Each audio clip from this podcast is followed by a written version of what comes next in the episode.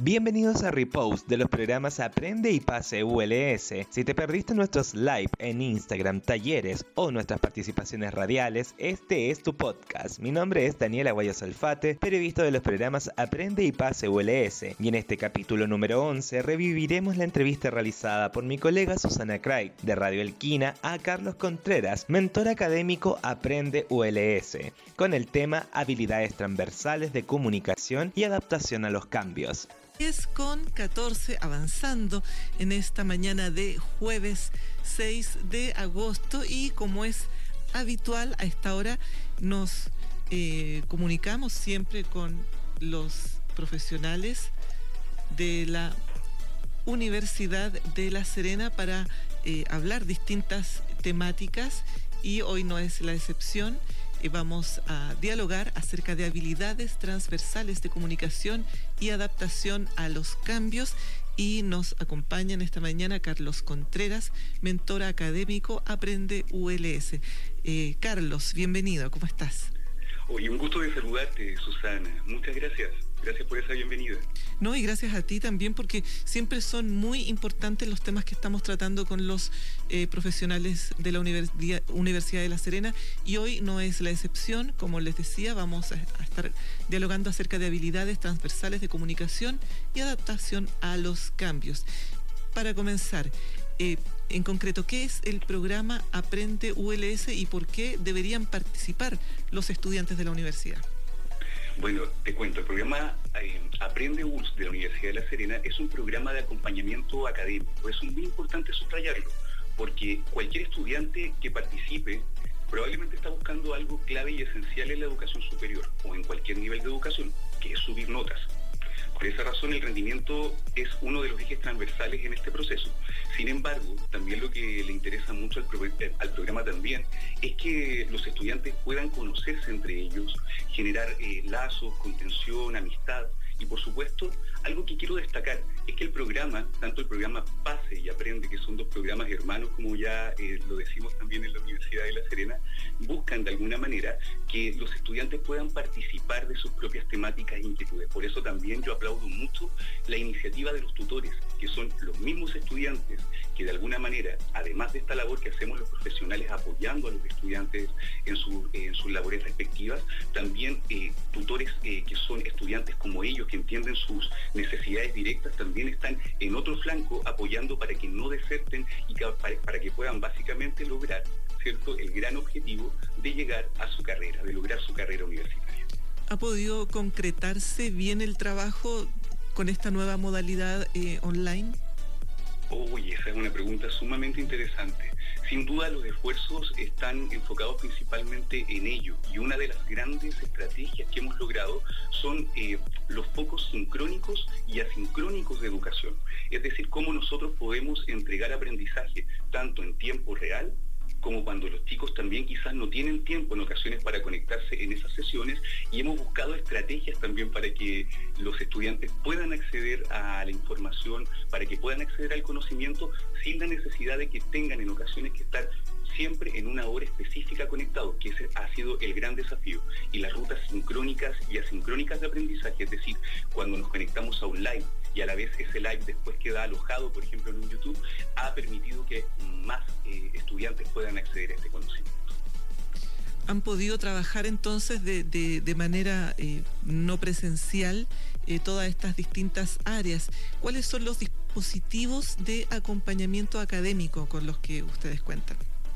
Bueno, primero destacar que el programa Aprende ULS de la Universidad de La Serena tiene tres áreas bien definidas. El primero es el, eh, área académica, que corresponde principalmente a um, conocer el trabajo que se hace en lenguaje, matemáticas, ciencia, que son eh, áreas transversales de conocimiento. Hoy día la entrevista, como tú bien decías, Susana, versa sobre habilidades transversales y ahí vamos a hacer. Pero no quiero dejar de destacar también el trabajo que hace el área psicoeducativa, de contención, de apoyo, donde hay un grupo de profesionales que también está preocupado de bienestar emocional de nuestro grupo de estudiantes y también del área de seguimiento y monitoreo, porque hay que saber cómo los estudiantes están recepcionando esta información. A partir de ahí, si hacemos un zoom, hacemos un zoom al lenguaje y en este momento, eh, tanto en lenguaje, en matemáticas, en el área de ciencias que estamos potenciando eh, en, este, en estos niveles, tenemos eh, tres dispositivos El primero corresponde al acompañamiento académico, que son acompañamientos permanentes. Ahí nosotros nos conectamos religiosamente, sagradamente a una cierta hora y estamos acompañando a los estudiantes en estas habilidades transversales que son tan relevantes de potenciar para seguir en su educación superior. También tenemos mentorías académicas como bien debemos saber, hay ciertas asignaturas o ciertos eh, ramos, como se les llamaban anteriormente, que son más difíciles, o no sé si ese es el apelativo en realidad, más bien podríamos decir que son eh, asignaturas que tienen ciertos elementos que le dan mayor complejidad, ¿cierto? Quizá hay mayor eh, aparataje en su estructura y por esa razón es clave y esencial también entregarle a los estudiantes apoyo en esos procesos y esto eh, estamos a disposición para que los chicos, las chicas que forman parte de estos, estos nuevos ingresos de la Universidad de La Serena también puedan apoyarse en nosotros para que así puedan mantener su afán y su anhelo de mantenerse en la educación superior. ¿Cómo llegan ustedes a ellos o son ellos los que eh, recurren a, ustedes en, en busca de este apoyo? Mira, existen distintas vías. Por ejemplo, tenemos también eh, estudiantes que nosotros les llamamos, entre comillas, emergentes, porque ellos vienen a golpear nuestra puerta. Por ejemplo, necesitamos ayuda en esto o necesito apoyo en esto. ¿Cómo lo puedo hacer? Siempre va a haber una posibilidad para que, para que exista. Yo te digo metafóricamente, golpear nuestra puerta.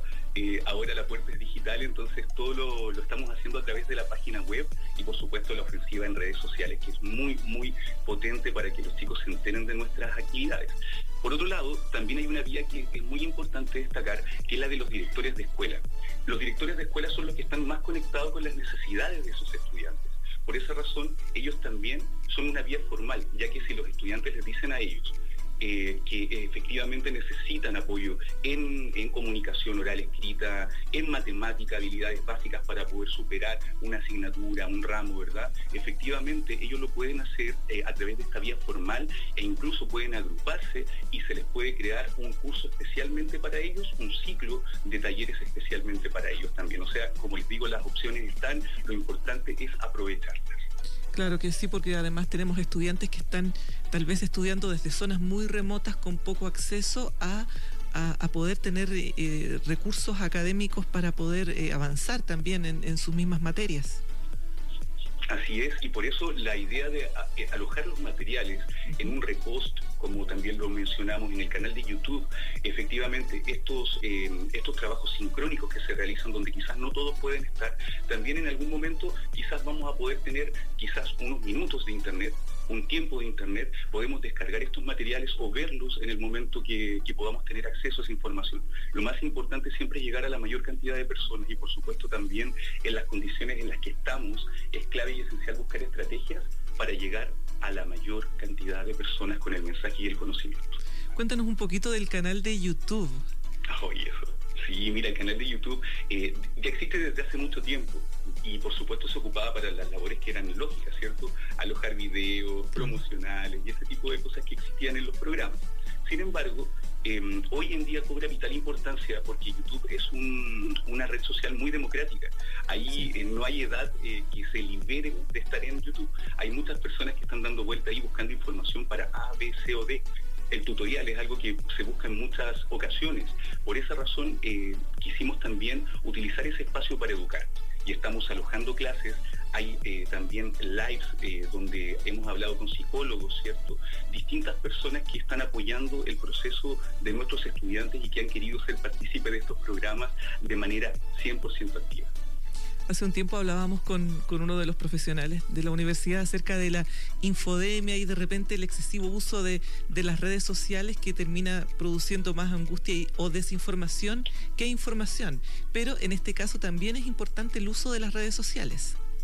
Oh, efectivamente, por eso es clave también lo que hace el equipo de seguimiento y monitoreo, donde constantemente están invitando a los estudiantes eh, desde redes sociales para que sean partícipes del programa. Hoy la comunicación es clave y hoy día de hecho venimos a hablar de comunicación. Acá hay una columna vertebral también, o sea, el equipo de comunicación desde de tanto del programa PASE como del programa Aprende eh, hace una gran labor también. De hecho, yo en este momento estoy conversando justamente contigo, Susana, por gestión eh, del equipo de comunicaciones. Entonces hay que reconocer que detrás de, y por supuesto detrás de esta entrevista que yo estoy entregando en el día de hoy, hay un gran equipo detrás y la gran labor que queremos cumplir en esta mañana es visibilizarlo para que no solamente reconocer el trabajo del equipo, que es valiosísimo, sino que en realidad eh, el servicio educativo que estamos entregando dentro de la Universidad de La Serena llegue a los verdaderos usuarios, a quienes lo necesitan y que todos se enteren de que hay un grupo de personas y un equipo profesional que está apoyando también en este proceso de acompañamiento a los estudiantes.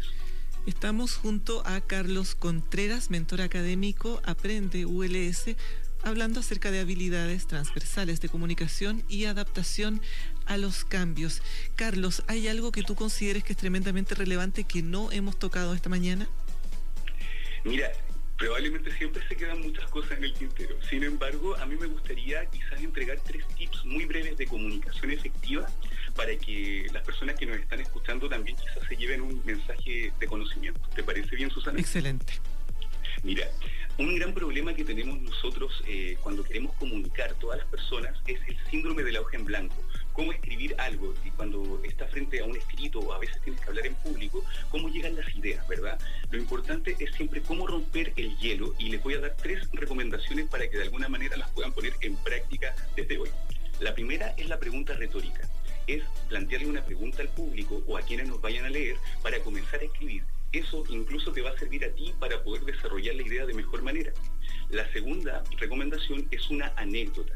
Nosotros tenemos muchas historias alrededor y el cerebro es capaz de eh, recopilar o más bien de, captar con mayor facilidad historias que datos. Por esa razón es muy importante también realizar este, este, esta aproximación, entre comillas, ¿cierto?, en torno a la anécdota. Recopilar anécdotas interesantes pero que siempre sean breves, porque también la capacidad de atención es importante considerarla en este proceso. Y finalmente, la cita, ¿cierto? La cita académica, textual o alguna cita de algún autor o referencia eh, en algún ámbito en el que yo esté exponiendo, siempre me va a permitir iniciar, romper el hielo y poder sacar algunas ideas para empezar mis primeros párrafos. Siempre es difícil comenzar a escribir, comenzar a hablar frente a otras personas, sin embargo son habilidades, tanto estas como otras, las que estamos potenciando también en este programa tan destacado de la Universidad de La Serena llamado Aprende Bus y su programa hermano Pase Universidad de La Serena. Excelente, Carlos Contreras. Muchísimas gracias por haber podido sostener junto a nosotros esta conversación en esta mañana tremendamente importante, como siempre, eh, las temáticas que estamos tratando con los distintos profesionales eh, de la Universidad de La Serena, llegando así a todos los auditores que nos escuchan a través de eh, nuestras distintas redes y también a cada uno de los auditores que son también parte de la universidad y que en estos momentos yo creo que también estaban muy pendientes escuchando todo este diálogo en nombre del equipo y de la Universidad de La Serena, muy, muy agradecido de esta invitación y esperamos verlos muy pronto. Así que estén muy bien. Esperamos vernos todos, yo creo, y esperamos tocarnos también. También darnos un abrazo fuerte, ¿cierto? Sí. Mira que eso hace falta. Claro que sí. Si necesitas acompañamiento o apoyo, recuerda solicitarlo a través de nuestros sitios web www.aprendeuls.userena.cl slash yo te ayudo o www.pase.userena.cl slash apoyos. Y si necesitas solicitar un taller específico para tu carrera o tienen dudas sobre el programa, envíanos un correo a aprendeuls.userena.cl o pase.userena.cl. Agradecemos a Susana Craig y a todos los colegas que forman parte de Radio Elquina por la entrevista realizada. Y también al protagonista de esta jornada, mi colega Carlos Contreras. Muchas gracias a todos quienes nos escucharon y recuerden nuestro hashtag. Motívate, participa, aprende y pase lo haces tú. Nos vemos en una siguiente edición de Repost de los programas Aprende, Pase ULS.